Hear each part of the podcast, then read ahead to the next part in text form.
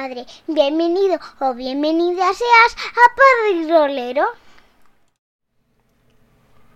Hola a todos, eh, bienvenidos o bienvenidas seáis a Padre y Rolero, un podcast en el que te hablaré sobre juegos de rol y culturilla relacionada, y sobre todo cómo la compagino con la paternidad.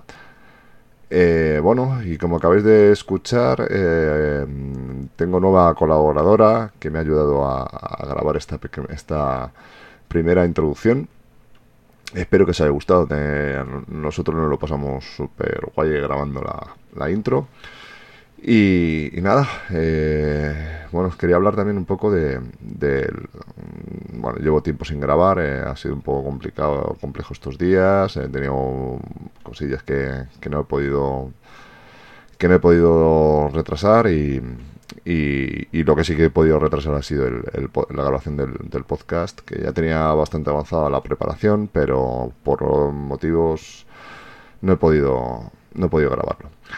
Eh, y es una de las cosas que, quería hablaros, a, bueno, a vosotros, a, los, a las veintitantas, treinta personas que me escucháis, ya sé que no sois muchos, pero yo os agradezco enormemente eh, que me escuchéis. Yo me lo paso muy bien grabando. Eh, y es eh, eso, sobre todo lo que os quería decir, que, esto es un hobby y yo me lo paso muy guay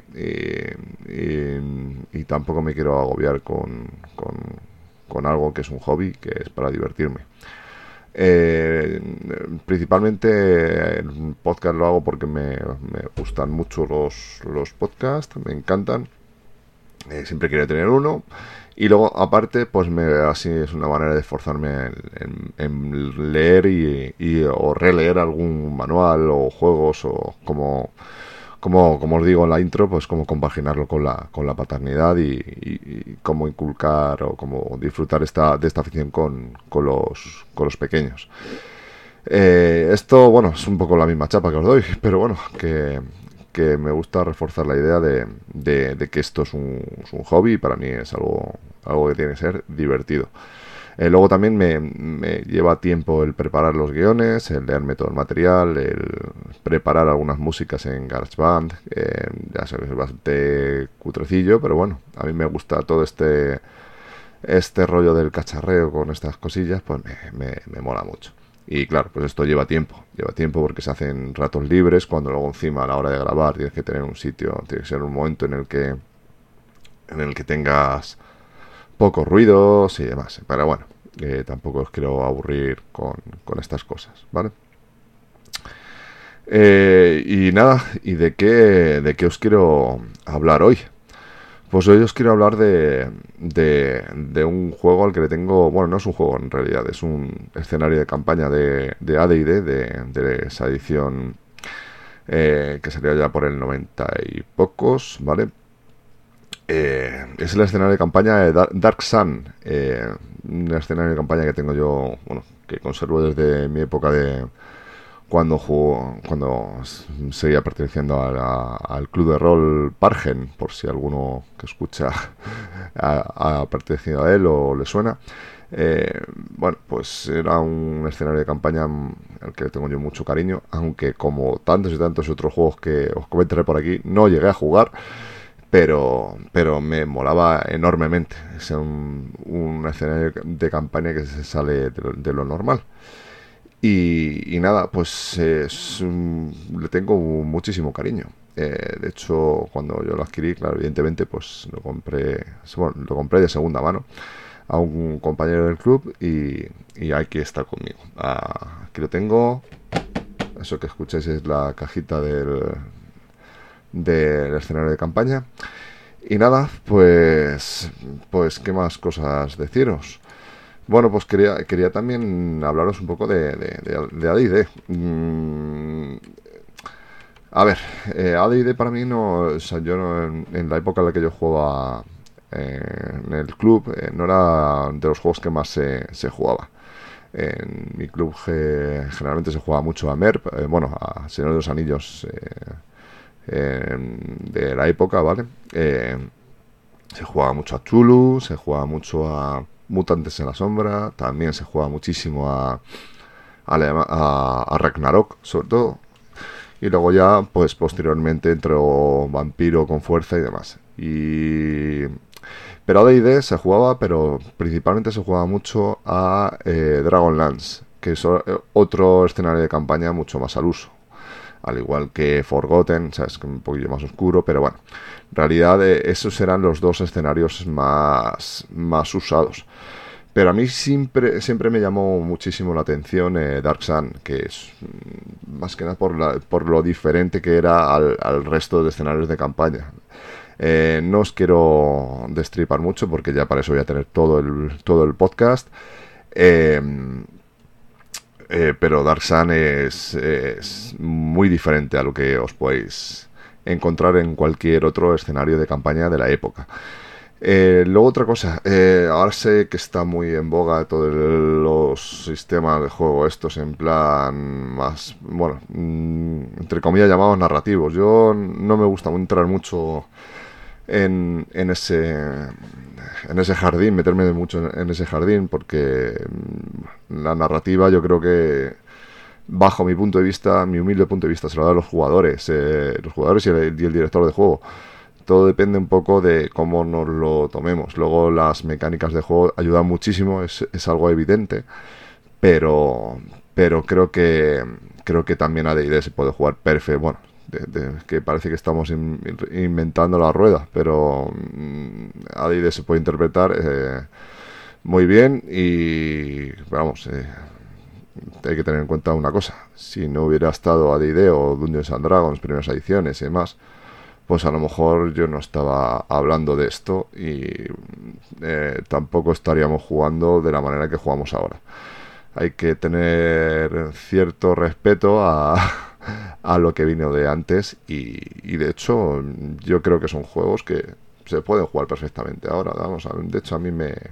Quizá por, por porque en su momento lo viví eh, me, gusten más, pero creo que para alguien que no haya vivido esa época y que, y que esté ahora descubriendo los juegos de rol con estos sistemas, entre comillas, llamados narrativos o con, esas mecánicas más para, para potenciar el, eh, la narrativa, eh, creo que sería muy enriquecedor eh, pegarse un paseo por este por estos juegos que y por estas ambientaciones que a mí me parece que, son tiene una riqueza increíble.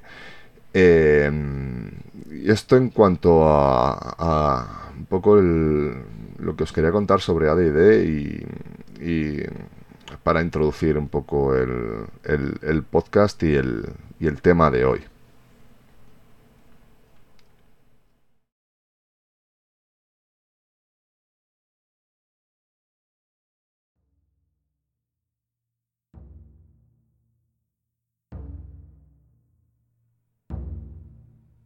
Vivo en un mundo de fuego y arena. El sol carmesí abraza la vida de todo lo que se arrastra o vuela. Los rayos golpean desde un cielo sin nubes y el estruendo de los truenos rueda inexplicado por las vastas altiplánices. Incluso el viento, seco y abrasador como un horno, puede matar a un hombre de sed. Esta es una tierra de sangre y polvo, donde tribus de feroces elfos barren las llanuras de sal para atacar las solitarias caravanas. Misteriosos vientos cantores llaman a los hombres a una lenta asfixia en un mar de polvo, y legiones de esclavos se lanzan sobre unas cuantas arrobas de mohoso gran. El dragón expolia ciudades enteras, mientras los egoístas reyes derrochan sus ejércitos en la construcción de ostentosos palacios y llamativas tumbas. Este es mi hogar. Atas. Es un lugar árido y deprimente, un erial con un puñado de austeras ciudades que se aferran precariamente a unos pocos oasis dispersos. Es una tierra brutal y salvaje, dominada por las luchas políticas y las monstruosas abominaciones, donde la vida es amarga y corta.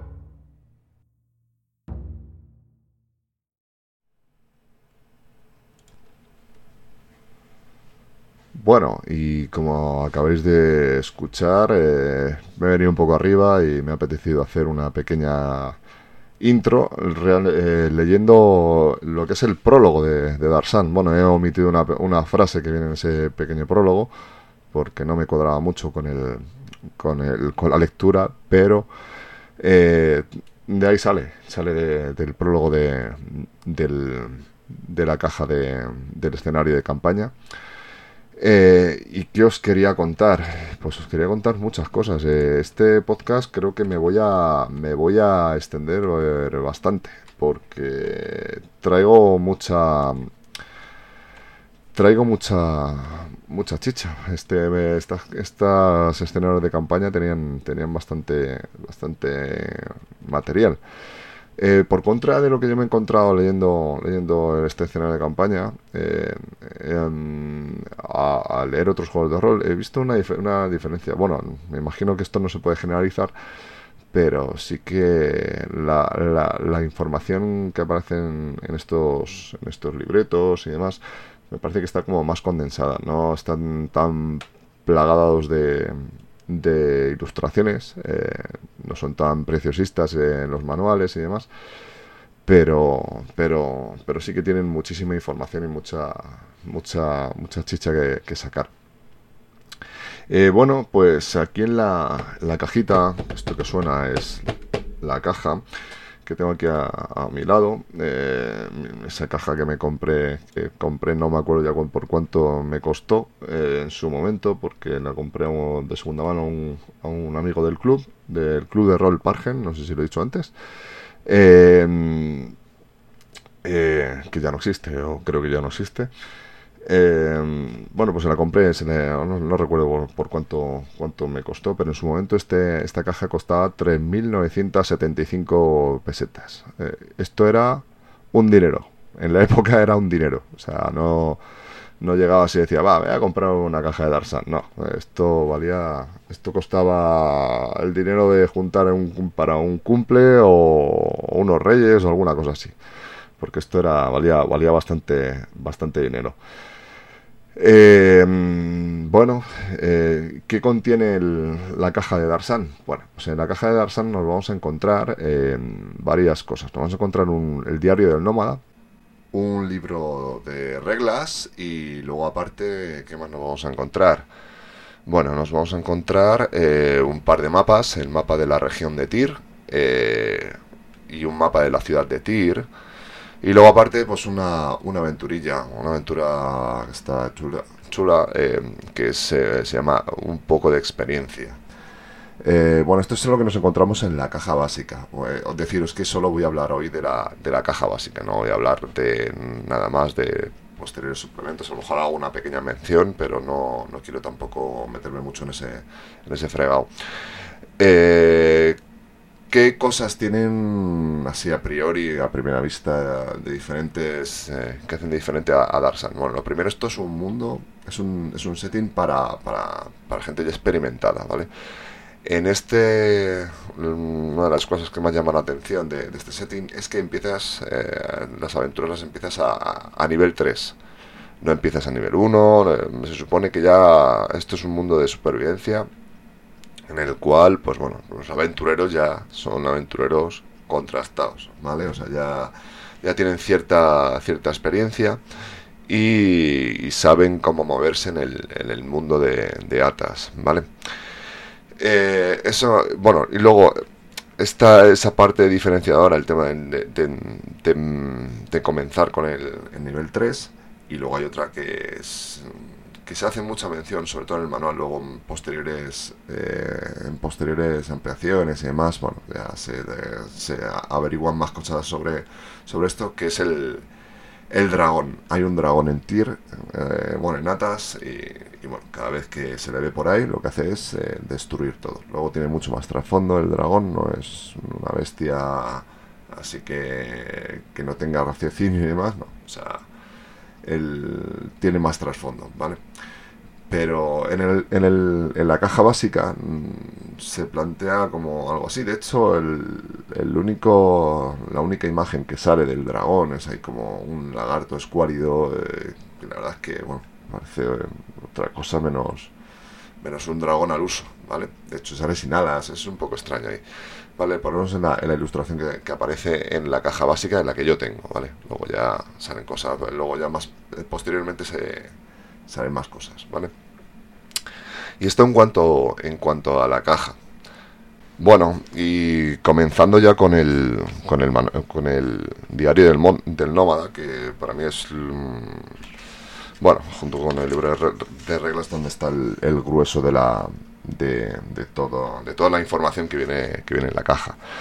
Eh, bueno, pues aquí nos, nos empieza a desgranar todo el, todo lo que, nos cuentan aquí sobre el mundo de, de, de Atas, ¿vale? Ahí empieza a hablar de, bueno, otra, otra, cosa que no os he contado, diferenciadora con respecto a, a Darsan.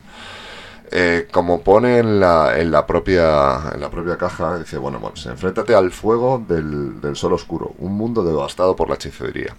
Eh, aquí hay un, con el tema de la magia, hay algo, algo que, que, se, que, lo hace muy importante, ¿vale? Es que hay ciertos magos, a los que llaman profanadores, que son en cierta medida los que han llevado a, a Atas a, a, al, al, punto desértico y devastado en el que se encuentra, ¿vale? Porque cada vez que, que este tipo de magos eh, eh, lanza un, conjuro, ¿vale? Bueno, pues pues a su alrededor pues genera un terreno que ya deja de ser fértil y de cenizas y, y os podéis imaginar, bueno, pues han ido cepillándose lo que viene siendo el planeta, más o menos lo que estamos haciendo nosotros ahora mismo, pero con a nuestro nivel, sin conjuritos ni nada, pero, pero esto es lo que, lo que consiguen un poco eh, estos magos profanadores.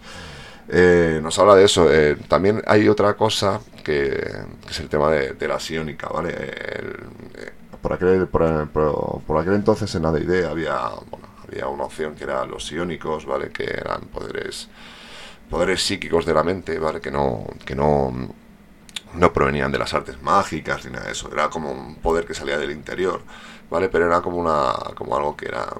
Eh, era por, una, un, por así decirlo, un kit que, que, no se usaba demasiado, que no era que no era tanto como un mago y demás, y que había gente que usaba psiónicos, ¿vale? Pero, pero en, este, en este setting en concreto se potencian, ¿vale? Porque a cualquier personaje de, de, de Darksan poseía talentos salvajes, que era mínimo de poderes sion, eh.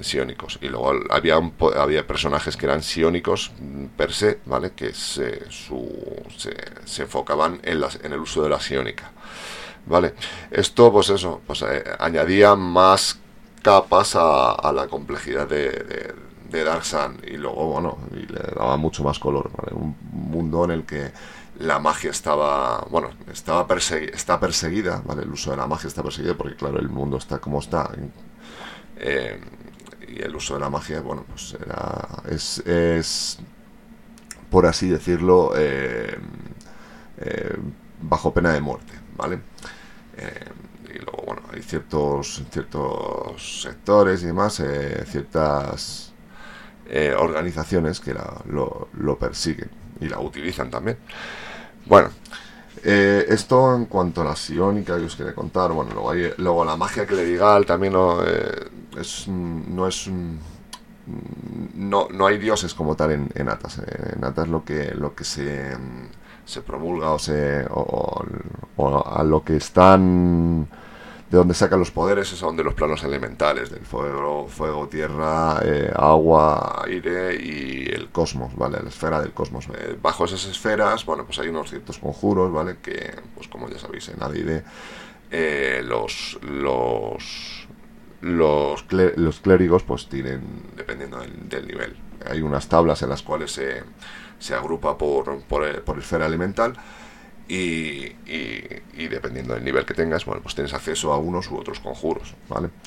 Eh, esto en cuanto a la magia, eh, magia y poderes así sobrenaturales. Luego hay, bueno, este, os he contado que hay unos magos que son los profanadores y luego están los preservadores, que, que estos sí que a la hora de a la hora de utilizar magia, vale, lo como que como que restauran el equilibrio de fuerzas, vale, y no y no y no provocan ese, ese problema, en ese, esa desertización y ese, y no se cargan el, su entorno, ¿vale?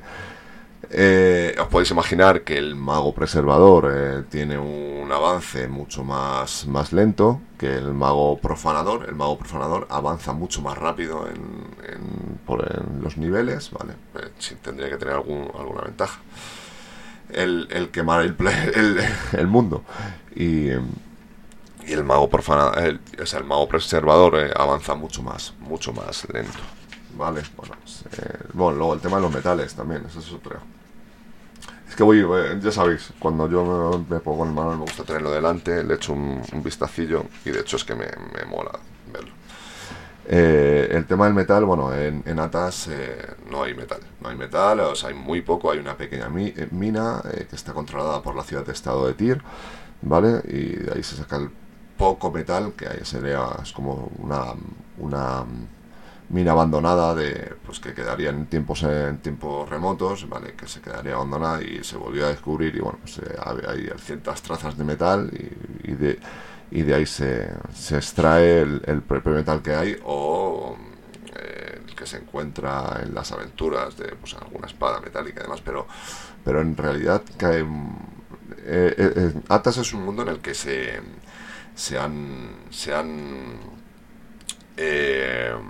se ha sabido adaptar a, o sea, el que no ha adaptado ha, perecido, ¿vale? O sea, no tenemos armas de metal, bueno, pues creamos armas de madera, armas de hueso, armas de obsidiana, eh, todo ese tipo de cosas, o sea, adaptan todo, hay reglas para, para, para, para, para ver eso.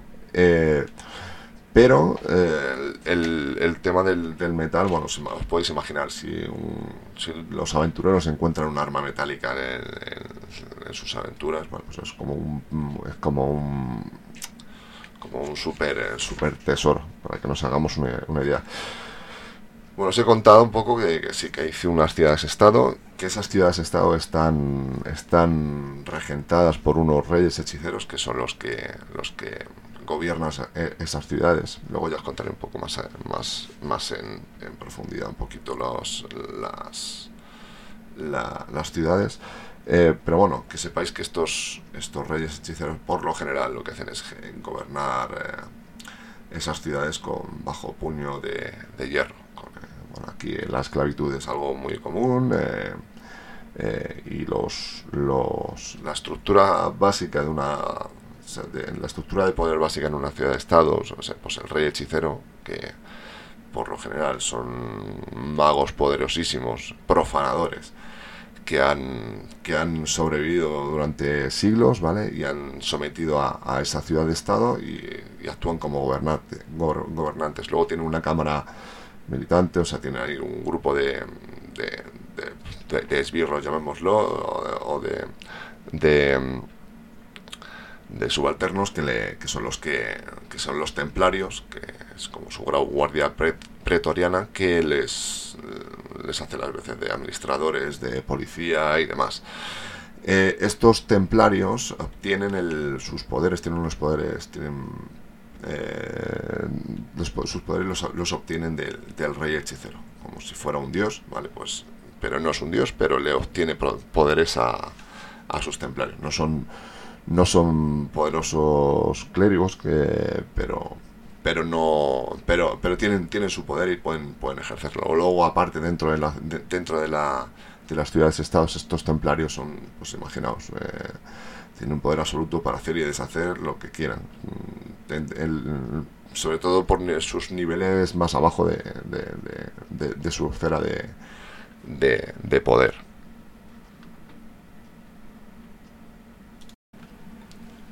Otra de las cosas que, hace diferente a Bergsan son eh, las razas, como las trata, sobre todo las razas clásicas, los enanos, los elfos, eh, semi-elfos eh, y los halflings.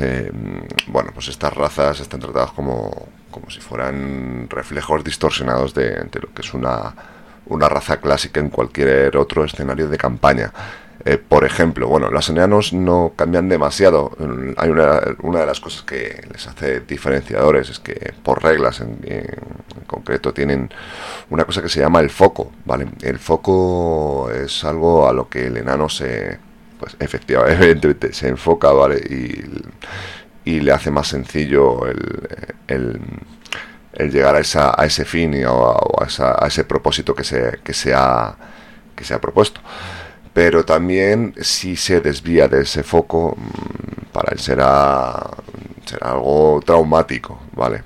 Luego es curioso porque una de las pocas imágenes que aparece de un, de un enano en aquí en, el interior de, de, los libretos es un enano sin barba. Evidentemente, claro, mm, la barba en el desierto no es algo que sea muy útil, pero que no deja de ser curioso el, encontrarse esa imagen cuando tú tienes en la cabeza ya el enano con su barba y, con, con, armaduras hasta de arriba abajo y demás, ¿sabes? Pues es curioso cómo, cómo, lo, cómo lo, muestran aquí. Luego, mira, curiosamente, yo nunca he sido un fan de los elfos, eh, nunca me han gustado, o sea, en cualquier otro en cualquier otro set de campaña o cualquier otro mundo o cualquier otra otro juego que en el que salen elfos generalmente no me suelen gustar, pero en este me parecen alucinantes. Eh, ¿Por qué digo esto? Bueno, pues, olvídate de, del típico elfo, así que, que, no, en plan de bilucho, que no sé qué, no, no, no. Aquí estos, estos elfos eh, viven corriendo la, por las arenas de los desiertos de Atas. Eh, son nómadas, nómadas y contrabandistas. Y luego encima tiene un, fuerte apego a la gente que creen que es de, su propia familia. esto no tiene por qué ser siempre que sea un elfo. O sea, cuando hablan de su familia o, de, su tribu, mejor dicho, ¿vale? Pues puede ser cualquier otra, cualquier persona que, que proceda, que, pertenezca a su tribu. Eh, ya os digo, o sea, en este, en este, en este mundo a mí los elfos sí me gustan, cosa que, por ejemplo, no sé, los elfos del Señor de los Anillos, pues no, nunca me han llamado la atención y de cualquier otro set de campaña. Lo siento, pero es que no, no los trago mucho.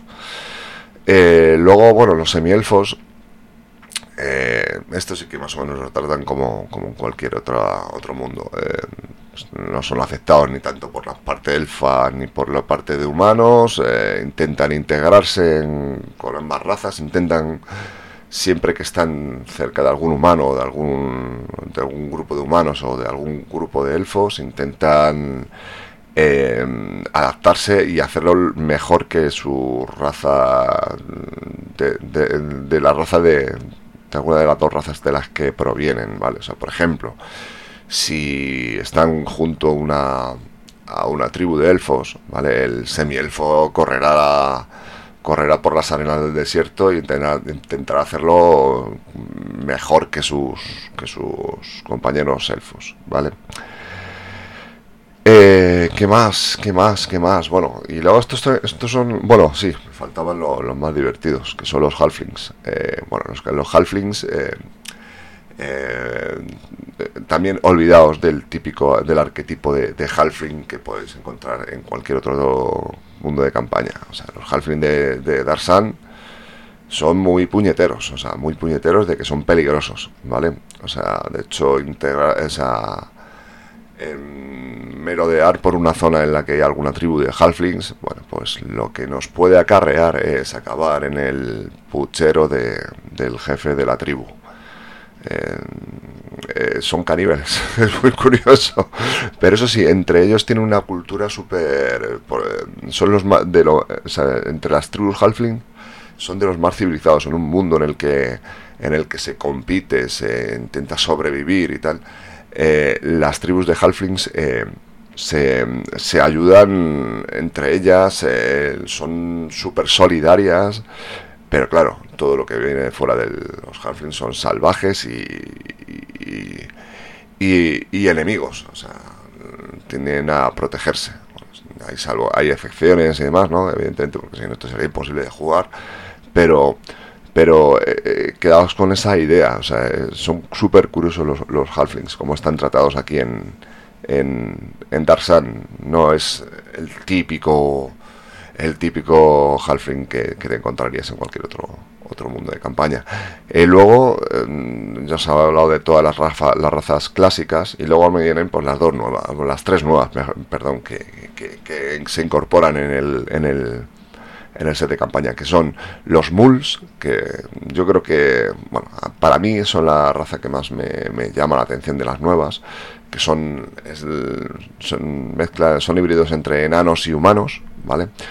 Eh, la, la, curiosidad de estos de esta raza es que son estériles, no, no pueden tener descendencia. Eh, pero claro, dan, dan eh, heredan de, de, la parte enana la constitución y fuerza y, y de la y la, de la parte humana heredan el, la estatura. O sea, imaginaos un enano, o sea, la constitución, la complexión de un enano, pero de un metro ochenta, metro noventa. Y, y bueno, estos eh, están especialmente eh, eh, enfocados a la, a, la, a la arena. son, dan excelentes gladiadores y trabajadores, porque pueden trabajar y pueden los pueden tener currando ahí con, durante varios días, o sea, durante muchas horas seguidas sin descanso. Eh, luego, ¿qué más tenemos? Ah, tenemos los semigigantes. Eh, mm, no os imaginéis la, la mezcla, cómo se han podido, cómo han podido crear un semigigante, porque de hecho, eh, o sea, las primeras semigigantes es, nada más lo ponen el en el libro de campaña que son, o sea, en el, en el Darsan nos especifica que es eh, que es una unión mágica y que luego ya, bueno, pues la raza ha ido creciendo entre, se han ido reproduciendo entre ellos, ¿vale? Pero pero ese es el rollo. Y, pero claro, imaginaos un personaje de unos 3 metros y medio eh, que entra en ciudades, eh, la fuerza que tiene, pero luego también por otro lado, evidentemente, como en todos los juegos, si tienes alguna característica que está por encima, pues hay otra que vas a tener que sea por debajo, ¿vale? En este caso, bueno, pues eh, tienes una fuerza de la constitución bastante por encima.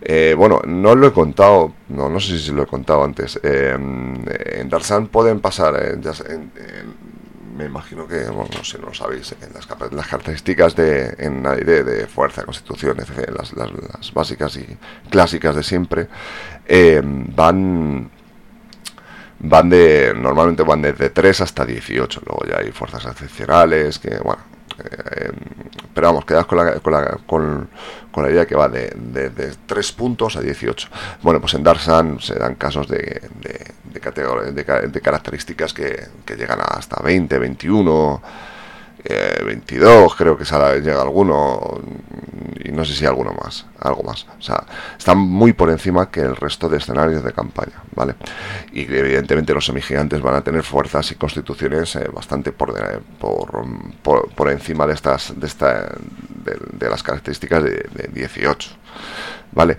también tienen por, por contra una inteligencia en la sabiduría eh, con un, con un con un negativo, o sea, con, con un malus. Eh, y luego otra cosa muy interesante y muy curiosa que hace, que hace también divertido de jugar a estos semigigantes y difíciles a la vez. Es que estos, eh, bueno, eh, si estamos hablando de la idea, una de las cosas mmm, más características de, del juego es el tema de los alineamientos.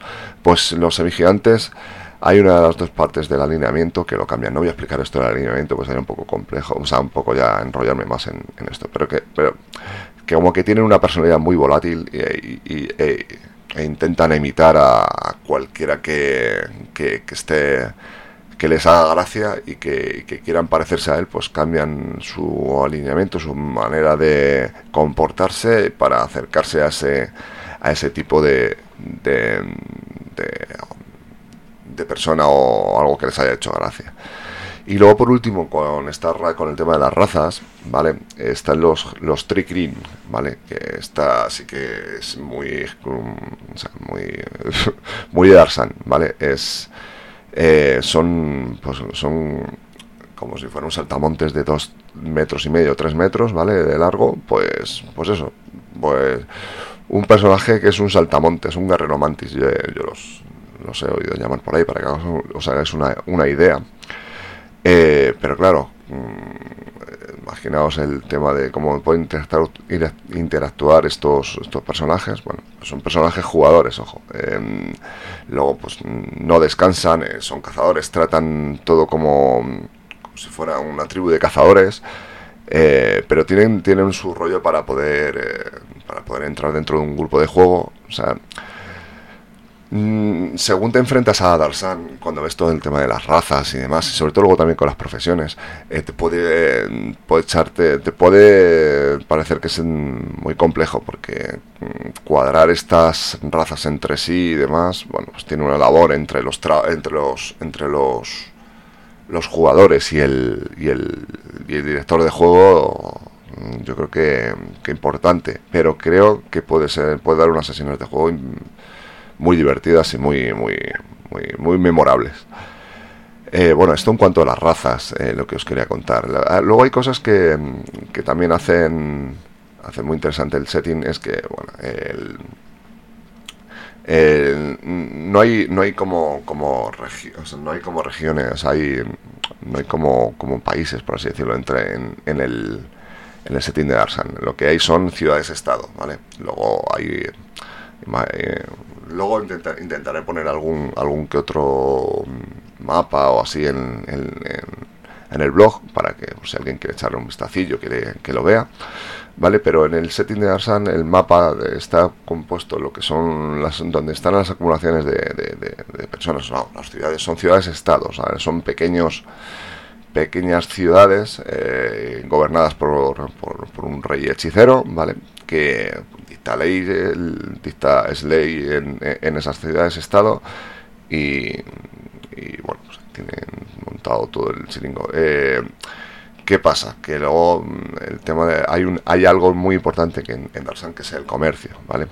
Eh, algo que, mm, que es súper importante son las caravanas que se dirigen de una ciudad a otra y en las que se, bueno, pues mm, ahí se pueden formar aventuras muy guays en cuanto a asalto de caravanas o, que los propios personajes empiecen siendo esclavos eh, dentro de una caravana de esclavos, porque claro, aquí la esclavitud es algo que está a la orden del día y hay un montón. O sea, las ciudades-estados han sido levantadas y, las minas de Tir han sido trabajadas por esclavos y la esclavitud es algo que está digamos que, es algo normal en, en, Atas, al igual que las, las, arenas de gladiadores y más. O sea, un poco, no sé si con todo lo que os voy contando os vais haciendo un poco la idea de, de, qué es el, de qué es Darsan. Eh, no sé, tiene cosas muy, muy chulas de las que se les puede sacar mucho jugo a la hora de, a la hora de, dirigir una partida con, con este setting.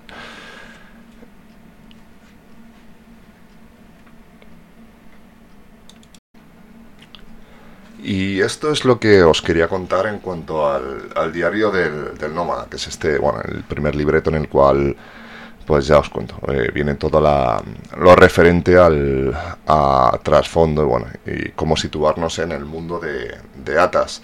Eh, esta es la primera parte en cuanto al contenido de la, de, la caja, más, importante. La segunda parte, por así decirlo, sería el, el el libro de reglas, donde vienen, donde vienen eh, contenidas todas las, todas las reglas referentes al, escenario de campaña de, Dark Sun. Eh, pues eso, aquí, vienen, aquí vamos a, ver todas las, las, mecánicas referentes.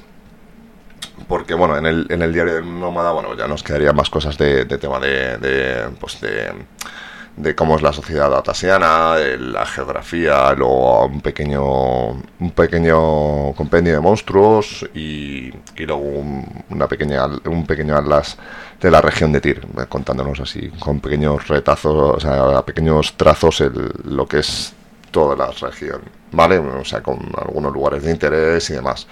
Luego esto sería posteriormente expandido con, pues con con bastantes, bastantes módulos y, suplementos. Que bueno, aquí en España mm, tuvimos cierto tuvimos algún que otro material, estuvo, no estuvo mal, pero no fue como en otros escenarios de campaña que fue más, bastante más expandido, ya sabéis. bueno, en, en, en Estados Unidos, evidentemente, este, este setting de campaña fue mucho más extendido y con, con bastantes más, más suplementos eh, que hacían referencia a muchas cosas del, del, setting, ¿vale?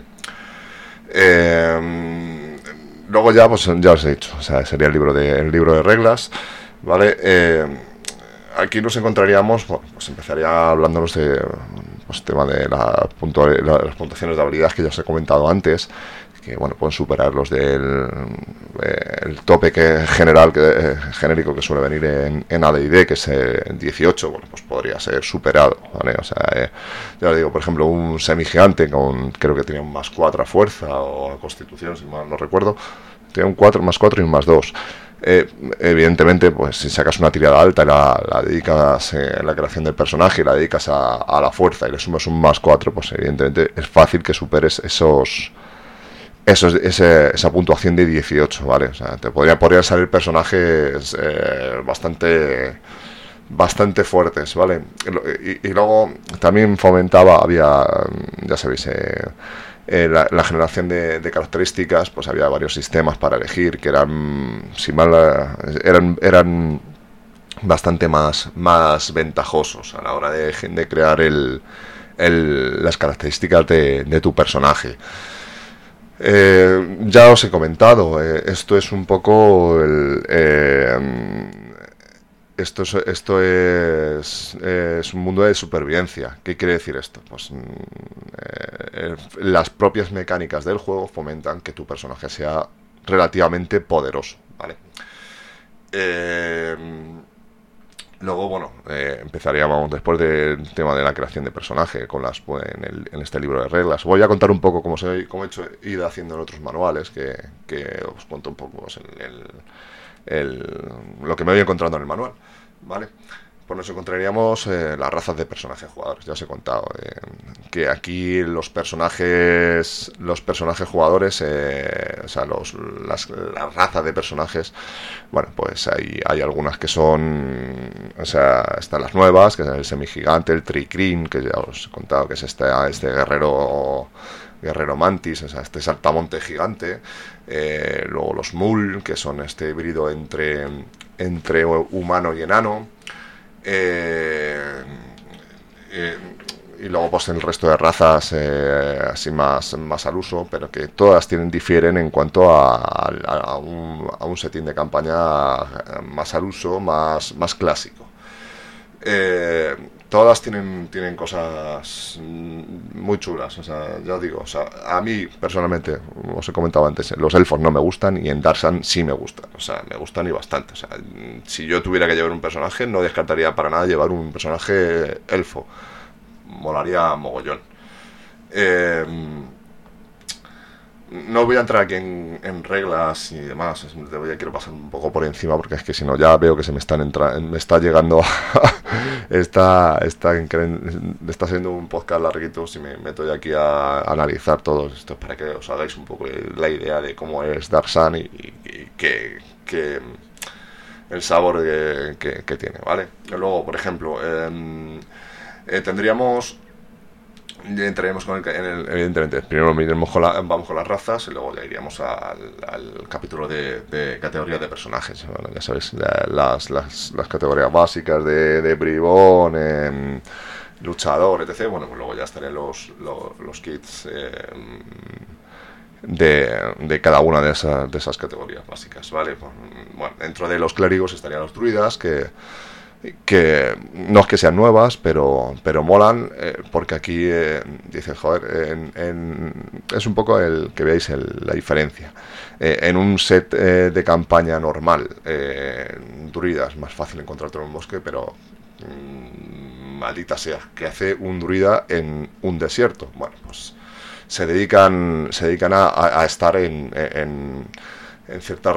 en, en sitios que en regiones que toman como ellos como para protegerlas. Exactamente igual pero pero pero todo adaptado al desierto y, y, vigilando vigilando de que por ejemplo ningún mago profanador, profanador pues en un en un en su territorio que en el que él protege eh, pues se a hacer magia se cargue todo lo poco que hay y el, druida pues intenta que ese equilibrio, bueno, pues si va un animal a pastar y es una cosa normal, él no va a intervenir. O un grupo de, jugadores se acerca a un oasis que proteja el, el druida eh, el, el, druida no, no, les va a atacar si no hacen mal uso, o sea, si simplemente eh, cogen, eh, repuestan, repuestan agua y demás y pasan X días sin hacer mal uso, el druida va a estar ahí como si no, no ni, ni lo van a ni se van a enterar. Ahora, si empiezan a liarla, pues lo mismo pasan, empiezan a pasar cosas extrañas. Eh, Luego, dentro de, pues eh, dentro de, si mal no recuerdo, estaba dentro de la categoría de, de, de, clérigos, ¿vale? Eh, de, no, de clérigos, de, sí. A ver, que lo voy a mirar porque si no digo, digo alguna burrada. Eh, a ver, dentro de, sí, dentro de los clérigos están los druidas y luego también encontramos a los templarios. Los templarios, esto es una cosa que choca un poco, ¿vale? ¿Por qué? El, rey hechicero es un poderoso mago. ¿Vale? Esto a mí siempre me ha chocado un poco. El rey hechicero es un poderoso mago. Mm, si mal no recuerdo, no son, no son clérigos para nada. Pero otorgan a sus templarios, que son, por así decirlo, la gente que tiene por debajo, que, hace y deshace su. y hace que su, su ley se cumpla dentro de la ciudad de Estado. Son eh, eh, usan poderes de, clérigo. Esto siempre me ha chocado. Porque ya digo, o sea, si el, rey, el rey hechicero es un rey, es un hechicero, es un, es un mago que hace, son de hecho suelen ser eh, poderosos profanadores, pero hacen la gente a la, a la, que el rey hechicero les otorga esos poderes, usan poderes de, de, de magia clerical, pero bueno, nunca llegué a entender muy bien esto.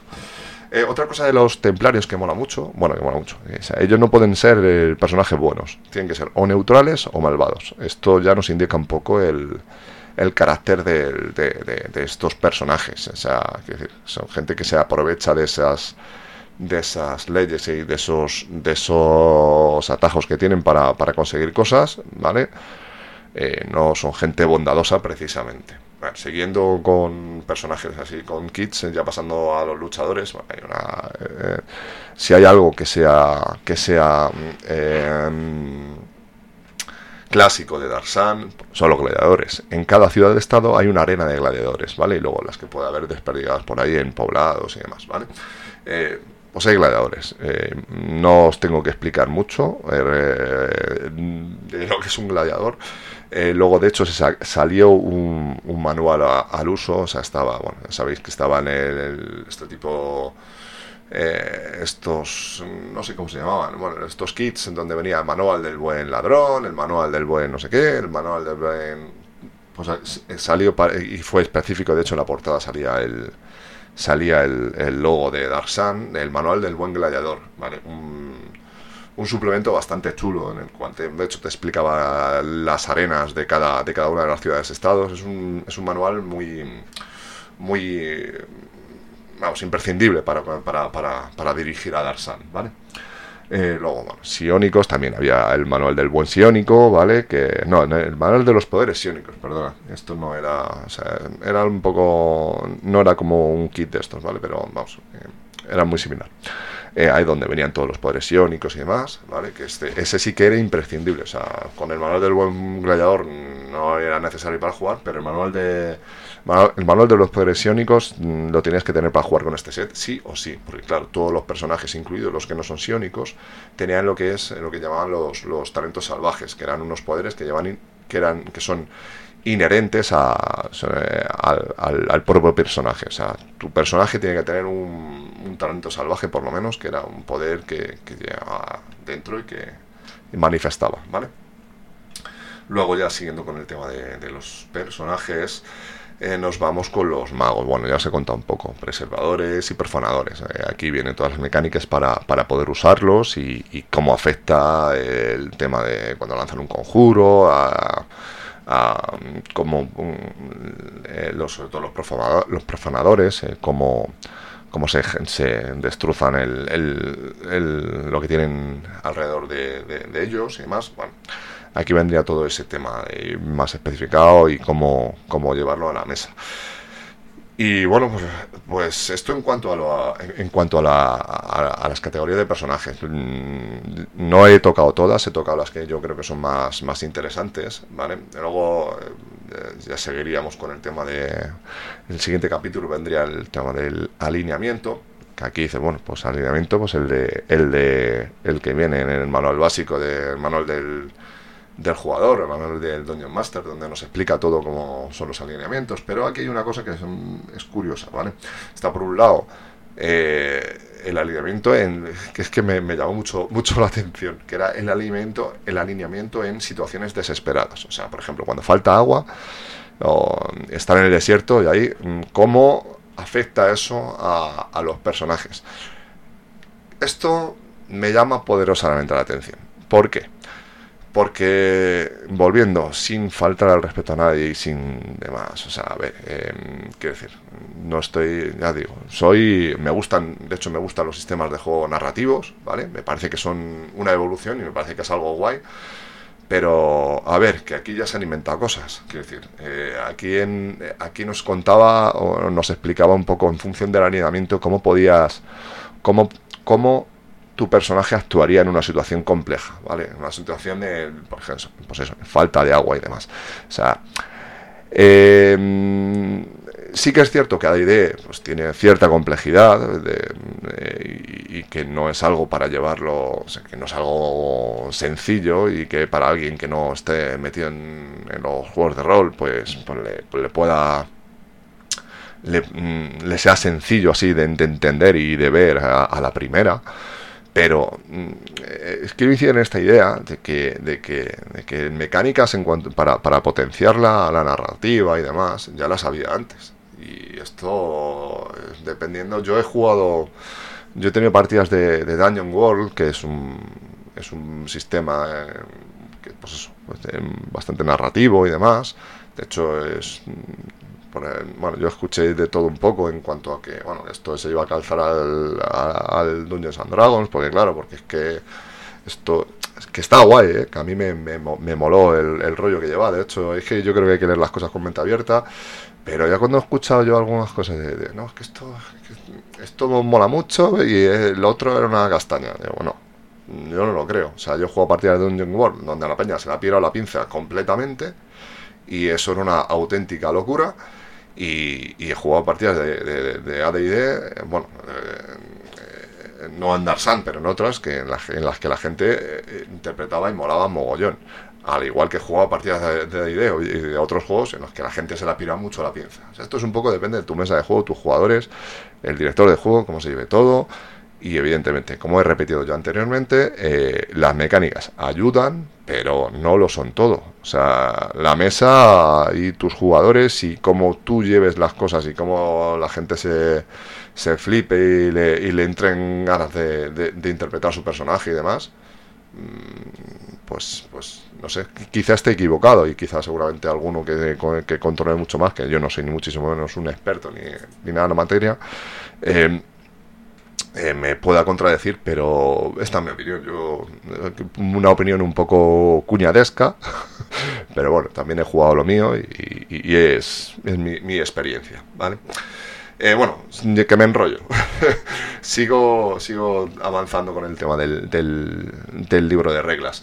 Eh, bueno, luego ya entraríamos en, en, un capítulo de pericias, que estas son las habilidades que había nadie de antes, a mí que me parecen también mmm, que están guays, no sé, a mí las pericias siempre siempre me han molado, es que no sé, es que me, AD&D me ha molado, a mí si, quizás sí hay algo que, me, que no me gustara mucho, que era muy clásico de, de era el tema de las memorizaciones de conjuros, que bueno, te hacía ser un poco más estratega a la hora de a la hora de los magos de que de que, de que supieran eh, manejar el tema de los conjuros, que no fuera esto aquí un festival de la magia, pero, pero yo no sé, yo me parece un sistema bastante bueno, no sé. Mm, será que soy un romántico, a lo mejor. Eh, bueno, el tema de las pericias, pues aquí vienen más pericias de más adaptadas al, setting, el tema de, hallar agua y demás. No voy a entrar, no me voy a enrollar mucho con esto. Luego vamos ya a un, a un, capítulo un poco más, bueno, que también es importante, que es el tema del dinero y equipo. Bueno, ¿Qué pasa aquí? Bueno, pues Atas es un, mundo en el que en el que el metal pues está está es muy muy no, no hay casi, hay muy muy poco y el que hay pues está muy es muy codiciado, ¿vale? Con lo cual ¿Qué pasa? Pues que hay gente y necesitan, hay aventureros, guerreros, etc. Necesitan armas. ¿Cómo hacemos esas armas? Pues como se hace todo en Atas, se adapta uno a las circunstancias. ¿Y con, con, qué? Pues usando otro tipo de materiales. Otro, eh, armaduras se hacen con pieles de, de, de, de, otras. De, de animales, de más. Pues eso, en plan. Por ejemplo, no sé, con, otros animales que pues hacen, hacen corazas, hacen escudos, hacen, pero no lo hacen con pieles, no lo hacen, no lo hacen con, con con metal porque no hay. Pero de hecho es más, hay, hay una regla muy curiosa y muy graciosa, que es pues, en el caso de que alguien tuviera una, por ejemplo, imaginaos, alguien que tiene una cantidad de, dinero inconmensurable y que tiene, tiene recursos para permitírselo, se hace una, una armadura metal o la consigue en una aventura, en una excavación, o sea, en, un dungeon de estos super perdidos que encuentran armadura metálica. Bueno, pues si tienes narices, vas y te la pones en medio del desierto y luchas con ella. Eso es, eh, o sea, las mecánicas que hay para esto son brutales. O sea, eh, te la quitas echando leches. ¿Vale? Porque si no mueres deshidratado. Eh, ya de qué materiales se usan aquí para, para suplir la falta de metal. Bueno, pues el hueso, la obsidiana y la madera y otros metales y otros materiales, ¿vale? Usan, de hecho hay reglas para, para, para, o sea, evidentemente un arma de metal no es igual que un arma de hueso, ¿vale? Pues hay mecánicas para, para, para llevar eso al, juego, ¿vale? Al igual que una de madera, una de obsidiana, pues depende de que, del material de, de, la, del arma, pues, pues será tendrá unas cosas u otras, ¿vale? Eh, bueno, luego vamos con los animales de, carga y los animales que hay. Aquí no hay caballos, por ejemplo, pero ¿qué hay? Pues están los kanks, eh, que son como, como insectos enormes, ¿vale? Que, eh, que de hecho es la montura más básica, unipersonal, para, bueno, para, para, para llevar a. que usan, que utilizan los personajes para moverse por el desierto. pues imaginaos un, un. es que es como una especie de hormiga así enorme, pero con un con una con un caparazón no, o sea, con un cuerpo quitinoso que, que, tiene encima tiene una muy buena categoría de armadura y demás. De hecho, eh, eh, con, con, esa con, con, eso con, su, con sus cuerpos hacen hacen se producen armaduras y demás. Eh, de hecho, los kank pueden producir una especie de huevos de miel, que son a los cuales los, los, los, gigantes son muy. les flipan un montón y demás. Y de hecho, pueden, para sobrevivir en el, en el desierto son, son fabulosos. Bueno, luego están los Erdus, que son como una especie de, por así decirlo, velociraptores, pero no, pero más de, pero en plan domesticado y con plumas, un poco, un poco así. No es que no, no sé explicarlo, es mejor ver alguna imagen, pero... Y luego están los Mekilots, que son eh, lo que sería la bestia grande a lo, a, lo, bruto, ¿vale? Pero una especie de tortuga, pero no... O sea, un lagarto así con, con, con, con caparazón, pero enorme, ¿sabes? De unos 3.000 kilos, que son los que tiran de caravanas y demás, pero tienen que estar controlados por, por psiónicos porque se les puede ir la pinza y se jalan a los, a los cuidadores y demás. O sea, es curioso. O sea, y luego ahí están los Inix, que son lagartos enormes también. Bueno, hay varias. Esto es todo, ya os digo, llevado a, a, Atas. Eh, eh, y adaptado, o sea, es un setting totalmente diferente. todo el compendio de monstruos, que por cierto no he hablado, pero también hay un compendio de monstruos que está que también es necesario para jugarlo, porque con, con el pequeño compendio, compendio, de monstruos que viene en, el, en, el, en la caja del escenario de campaña, pues da para muy poco, ¿vale? Eh, que ese también lo tengo. El compendio de monstruos de Darsan, pues claro, ahí ya te puedes flipar mogollón, porque hay mogollón de bichos ahí sí que ya empiezas a descubrir lo que es la, la verdadera naturaleza de Darsan, porque ves ahí como cualquier bicho es peligroso, porque si no, no aguanta. o sea, cualquier, cualquier animal de, de tiene su, su manera de defenderse. Hasta la causa más, más ínfima y pequeña se defiende y, se adapta al medio, ¿vale? Eh, bueno, luego ya vendríamos con el, con el capítulo de magia, que aquí sí que no me voy a, no me voy a enrollar mucho pues este, bueno, la, máquina, la magia sacerdotal, que como se he explicado anteriormente, bueno, pues está enfocada a los planos elementales y una escena general común que es la del cosmos, ¿vale? Y luego está pues, lo que os he contado, eh, la magia profanadora, que aquí es donde vendrían las tablas de, lo que es, del, de, de, lo que destruyes cuando utilizas magia profanadora y no usas una magia preservadora eh, pues ahí os especifica eh, más claramente qué es lo que, lo que sucede, ¿vale? Os he contado, eh, la ventaja de usar un profanador es que avanzan mucho más rápido que un mago o preservador, ¿vale? lo que tiene.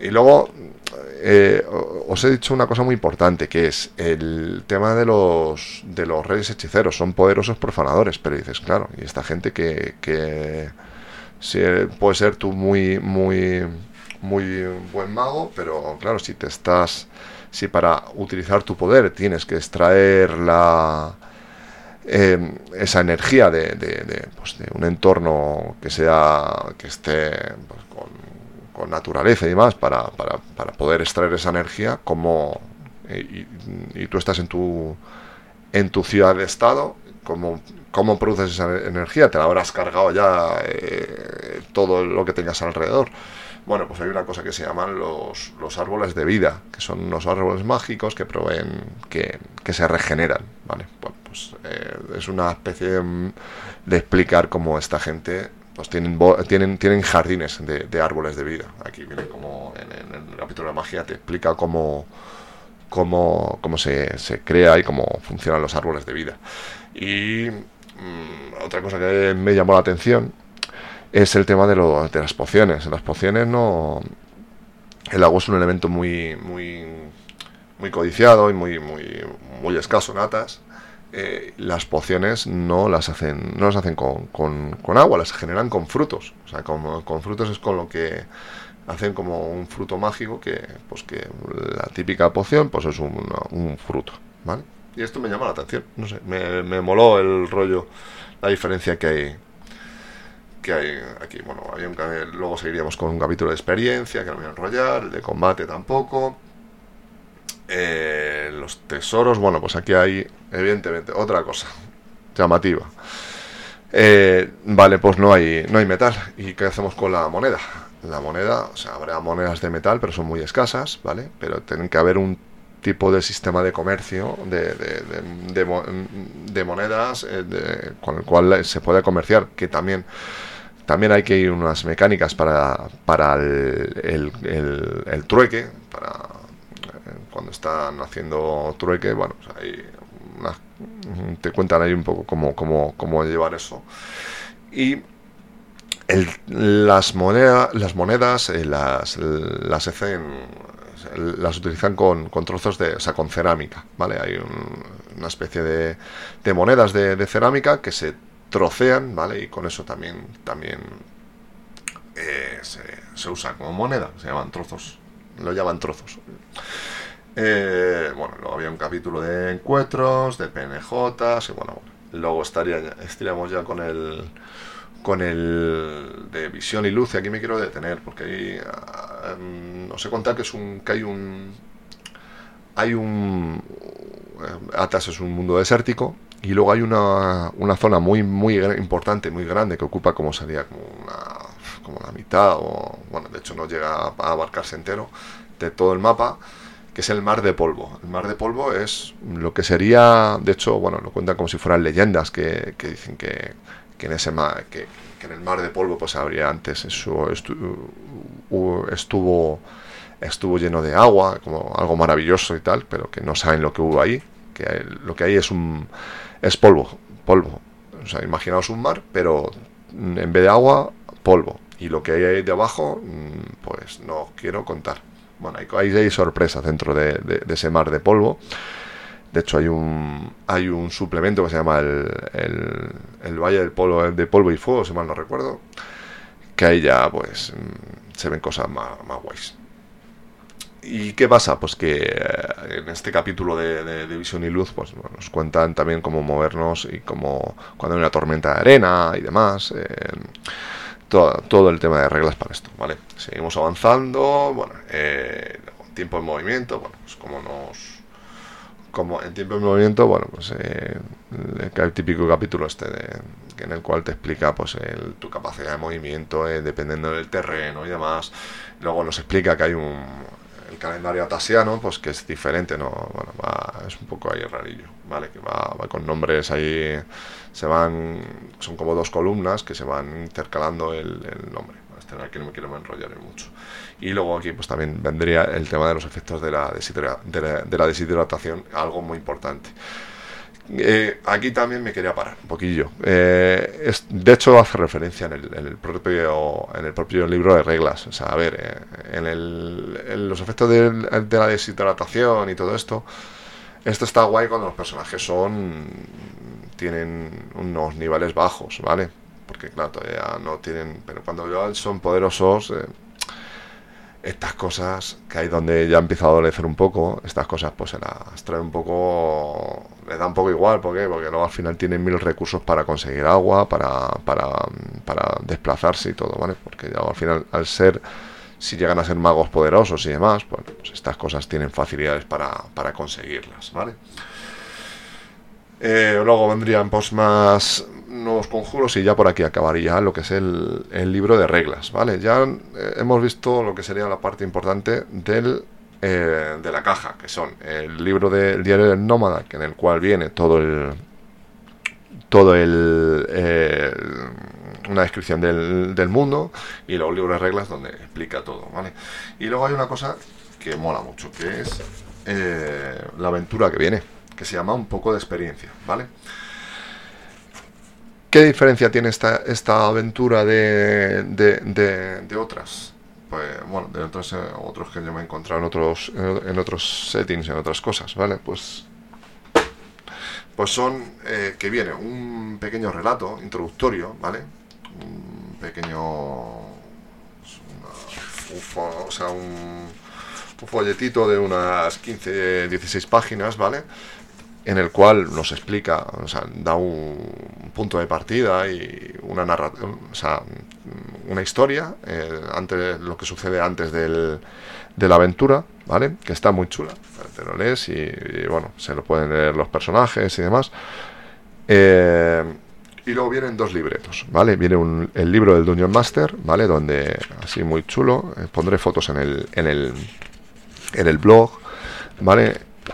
Así en plan en plan libreta eh, una libreta normal vale donde viene pues aquí todas las características eh, viene todo vienen pues, lo que pasa en cada en cada en cada en cada parte de la aventura en cada capítulo vale es un es una eh, es una, una aventura bastante como se llama ahora Railroad, o sea, muy dirigida, ¿vale? No es muy, muy sandbox. Eh, pero bueno, nos viene aquí pasando todo el. O sea, va, nos, va, nos va contando todo el, el, lo que pasa, el tema de reglas y demás. Y luego está el, las fichas de ayuda para el jugador. Que aquí vienen todas las ilustraciones que les podemos mostrar a los jugadores, ¿vale? De hecho, está muy chulo esto porque lo puedes poner en... Eh, lo puedes poner de pie, se sujeta, tiene como una especie de, abajo, o sea, en, la libreta cuando lo abres, tiene una especie de pie para, de peana para que, para que lo puedas mostrar a los jugadores y lo puedes dejar puesto y ellos lo ven. no sé, el formato me mola mucho, ¿vale? Porque vienen aquí todas las ilustraciones, no viene ningún tipo de información, simplemente vienen ilustraciones para mostrar a los jugadores, es una especie de handouts para, para que ellos lo, lo vean. Está muy guay. Y tú, por un lado tienes tu parte de, para el Dungeon Master, para que para que pueda dirigir y tenga todas las cosas de referencia a, mano. y que hacer y luego pues el, libretillo este para, para, los jugadores. Bueno, esto que escucháis, eh, estoy pasando aquí las páginas, estoy eh, ojeando, ¿vale? Eh, está súper guay. y esto sería todo, bueno, luego sin contar los dos mapas, eso he contado. Hay un mapa de la región entera, ¿vale? En el que vienen todas las, localizaciones que vienen referidas en el, en, el, en el Atlas de la región de Tir, que viene en el, en el diario del nómada, ¿vale? Y luego, pues viene un mapa de, cuando os digo la región de Tyr, bueno, os lo he contado antes, creo. La región de Tyr es pues todo el mapa de Atas, ¿vale? Que, porque como el nómada este dice que viene de, la región de Tyr, bueno, pues él lo llama así, pero que dice que en cualquier otra ciudad lo pueden llevar de otra manera, ¿vale? Pues ahí viene un mapa de toda la región, ¿vale? Con todas las localizaciones. Y luego está la, hay un mapa de la, de la ciudad de Tyr como, como un ejemplo, ¿vale? Eh, más cosas. Eh, bueno, mm, se centra mucho en la, ciudad de Tir, pero hay varias ciudades más que no vienen especificadas, ¿vale? Eh, os voy a contar un poco las, las, las, las ciudades de... A ver si lo encuentro. Por aquí, que tiene aquí yo. Aunque no parezca, tengo un pequeño guion que ahora no lo encuentro. A ver. Bueno, eh, ya te encontré. A ver, bueno, sí, aquí vienen. Bueno, tengo apuntadas las todas las ciudades-estado que. Luego habría como más, más poblados, más pequeños, ¿vale? Bueno, pues estarían la ciudad de Tir, ¿vale? Que es la que más se centra la caja. Luego estaría Balik, Urik, Ram, Drag, Nivenai y Gulg. Bueno, cada una son un poco así Em, representan algún, alguna cultura, alguna algo, algo más mm, del, mundo antiguo, ¿vale? Por ejemplo, en la ciudad de Balik, bueno, recuerda si en la antigua Grecia, todo esto gobernado por un rey hechicero tirano, mm, para que, nos hagamos una idea, ¿vale? Eh, bueno, eh, luego eh, Tire recuerda pues a a la ciudad fenicia de Tiro, bueno, y así todas las, las, ciudades, Uric recuerda a, un poco algunas ciudades eh, históricas de Babilonia y demás, bueno, así todas. Está, eh, luego recordad que aquí hay eh, reyes hechicero y reinas hechicera, ¿vale? O sea, hay, no, no es que haya paridad, pero, pero sí que también hay reinas hechiceras, ¿vale? Eh, otra cosa importante, eh, en el, y es algo que, que, que, suelta en el manual, estamos hablando de un manual del 92, ¿vale? O sea, de una caja de escenario del 92. Aquí no hay... En, el, en, en nos habla de, de que no, pese a todo el tema del de la esclavitud y tal, y todo lo despiadado que es el mundo, la mujer y el hombre están, por así decirlo, no, hay diferencias. O sea, no, no hay un. No, están, no están tan diferenciados, ¿vale? No, no se hace. O sea, pese a ser una mierda, estar todo hecho, estar, ser un mundo tan, tan despiadado, en ese aspecto no, no tienen esos problemas, ¿vale? Eh, bueno, os he contado todo el tema de las, de las ciudades-estado, así un poco por encima, que suenen poco, ¿vale? Eh, y luego, bueno, hay, hay, ciertas organizaciones que son poco. La Velada Alianza, que son eh, una, una organización de, de magos preservadores, pues que persiguen a los profanadores y a los reyes hechiceros y demás. Luego hay están otros grupos de poder que son las casas mercantiles, que mm, tienen, tienen sucursales, por así decirlo, en cada ciudad de estado.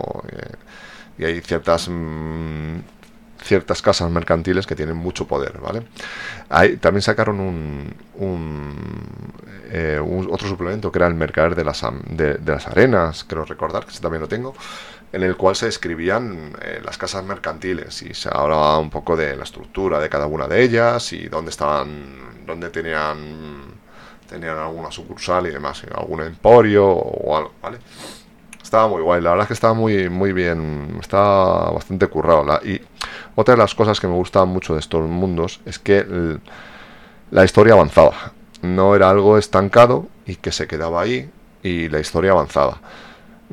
Aquí en España, bueno, ya os digo, tuvimos los suplementos que tuvimos, pero la historia iba avanzando. De hecho, la ciudad de Tir, eh, esto es algo que voy a contar luego, bueno, que la ciudad de Tir, el rey hechicero, eh, bueno, esto es spoiler, ¿vale? Si queréis cortarlo, pero no, yo creo que ya, ya han pasado unos cuantos años.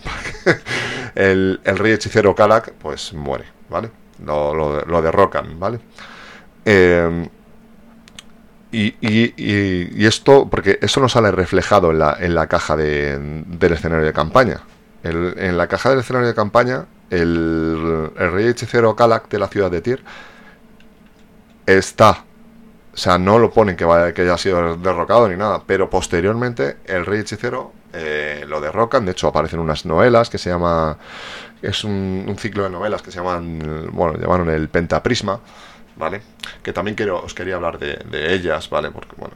Mm, a la hora de comprarlas, mm, yo creo va a estar complicado, al igual que todo, todo este material que os estoy diciendo, ¿vale? Esto es material que ya está descatalogadísimo y que no vais a encontrar en ningún lado. Bueno, ya sabéis, si sabéis buscar lo vais a encontrar, no os digo más, ¿vale?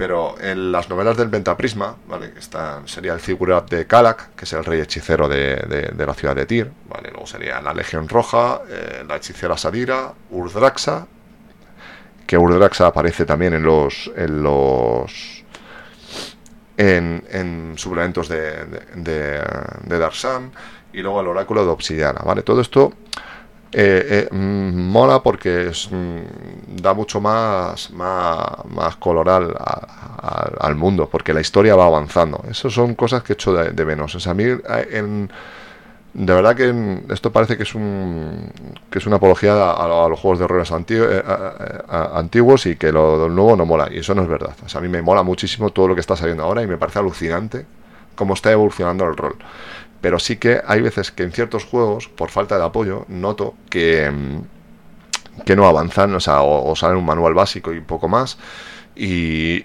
la cosa queda estancada. Y a mí me gusta mucho que los mundos estén vivos, que también tú con tu grupo de juego los puedes, mm, o sea, mola que, que mm, darles tú el rollo, ¿vale? Que, que tenga, que sea un mundo vivo, pero veo que, que, por parte de, de ciertas editoriales, bueno, no, por editoriales, en ciertas líneas de juego, eh, eh, se dejan a, se dejan muertas y me imagino que eso también pasaría antes, pero por ejemplo con este juego, con este juego en concreto, pues a mí me da, me molaba mucho porque seguía avanzando la historia. La historia no se queda estancada. Eh, tienes tus suplementos que te van mostrando más cosas y eso te, hace que, la, que la cabeza te, te, te, funcione y te, y te, den ganas de, crear tus propias historias o por qué pasa esto, como lo... Sabes que siempre que te dejan un poco abierto, no me gustaba por ejemplo el rollo de vampiro que era muy cerrado, pero aquí, bueno, sí, pasaban cosas, pero eh, te dejaba un mundo ahí abierto para que tú ir creando y generando, pero que avanzaba y que notabas que estaba vivo. Vale. Eh, y bueno, esto era lo que más o menos todo lo que os quería contar. Llevo aquí una hora y pico ya dando en la chapa. Esto, de verdad, si estás por aquí, has llegado por aquí, mm, muchísimas gracias. Eh, me, me lo ha pasado muy guay contándote todo esto. Bueno, y ahora ya, con esto ya que, quería cerrar el, podcast sobre Dark Sun, ¿vale? Bueno, con unas pequeñas conclusiones, ¿vale? Y unos puntos a favor y unos puntos en contra. Eh, bueno, pues como, como, como puntos a, a, favor, bueno, pues eh, a mí el escenario de campaña es que me parece que es genial, o sea, me parece muy...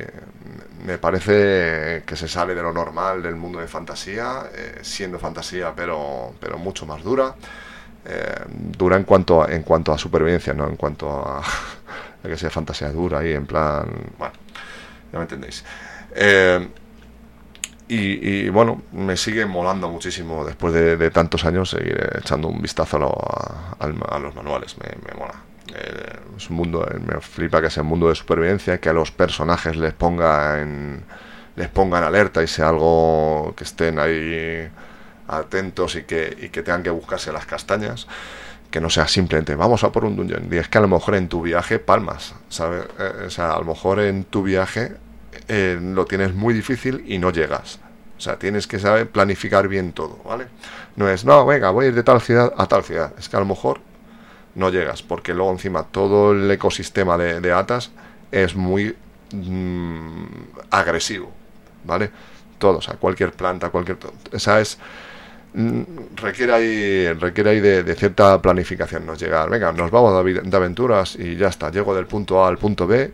El punto A al punto B a lo mejor tienes ahí un poco de ciertos problemillas, ¿vale? Luego, eh, son razas eh, las razas y los monstruos son, son diferentes, salen de lo normal. Eh, observando el, compendio de monstruos te da, o sea, no tiene nada que ver, todo, todo es fuera de lo normal, ¿vale? luego, a ver, esto, siguiendo con los puntos positivos, bueno, la, la, sionica, pues eso, añade una capa de más, más el tema de los talentos salvajes, hacen que tu personaje porque independientemente de que sea de otra, de otra categoría de personaje, eh, mola porque tiene ahí un pequeño poder. Luego ya, si eres un siónico, pues es otra historia, ¿no? Es otra capa más, ¿vale? Y luego, bueno, pues como puntos en contra, eh, bueno, eh, esto es curioso porque yo cuando lo leí en su momento no me lo pareció, pero también es que no, no le prestaba tanta atención y no lo leí tanto, con tanta atención. Pero he encontrado bastantes de ratas. Eh, o sea que lo de ahora no es de. Los manuales con ratas, ya los de antes eh, llevaban, y este lleva unas cuantas. Eh. te pones a leer y hay algunas meteduras de, pata en cuanto a traducción, o sea, y en cuanto a, ratas que te encuentras que no están, que no están mal. bueno, pues, luego, ¿qué pasa? ¿Qué más cosas en contra tiene este? Pues esa idea pues, tiene cierta complejidad y luego ya, pues con el libro de reglas de, de, Darsan y todas las se añaden más capas, más complejo y para un director de juego, un máster que, que, entre ahí, puede decir, venga, esto que lo arbitre, que lo dirija tu prima, ¿vale? Porque llama la atención, pero tienes, tienes que dedicarle un esfuerzo. Eh, lo he puesto como punto positivo, pero la Sionica también pues es otro punto mm, negativo en cuanto es otra capa más de dificultad, ¿vale? Ya os digo. O sea, si no lo, dominamos bien, eh, el setting no funciona igual porque cualquier monstruo del manual tiene poderes sionicos y si no manejas bien el tema de la sionica, eh, nos perdemos gran parte de, de, de, Darsan, no lo perdemos, ¿vale? Y pues eso, pues es un, es un es un setting para, para gente que ya mm, no llegue de nuevas y ya haya dirigido sobre todo a D&D. Tiene que tener, tiene que tener cierta, cierto bagaje con el, con el, con el sistema y, y luego un periodo de adaptación, ¿vale? Esto en cuanto a las conclusiones y a la vista al pasado que acabamos de dar de, de Dark Sun. Eh, bueno, creo que le hemos dado un, un buen repaso al setting de, de Dark Sun para D&D eh, espero que no se os haya hecho demasiado pesado, aunque la verdad es que esta, hoy me ha salido una grabación muy, muy larga, demasiado. ya lo tengo que hacer en varios, en varios, en varias tomas, pero bueno. Sobre todo que espero que haya sido de vuestro agrado. A mí me ha encantado dar una vuelta por sus páginas y recordar bueno, el sabor de todos estos, de estos juegos y dar una, una vuelta al pasado que, que mola, mola un montón. Eh, os recomiendo encarecidamente la, lectura de, manuales de, esta época, bueno, tanto para viejos como, como para nuevos roleros y o. Eh, creo que disfrutaréis muchísimo de, su lectura. Eh, yo creo que os molará un montón.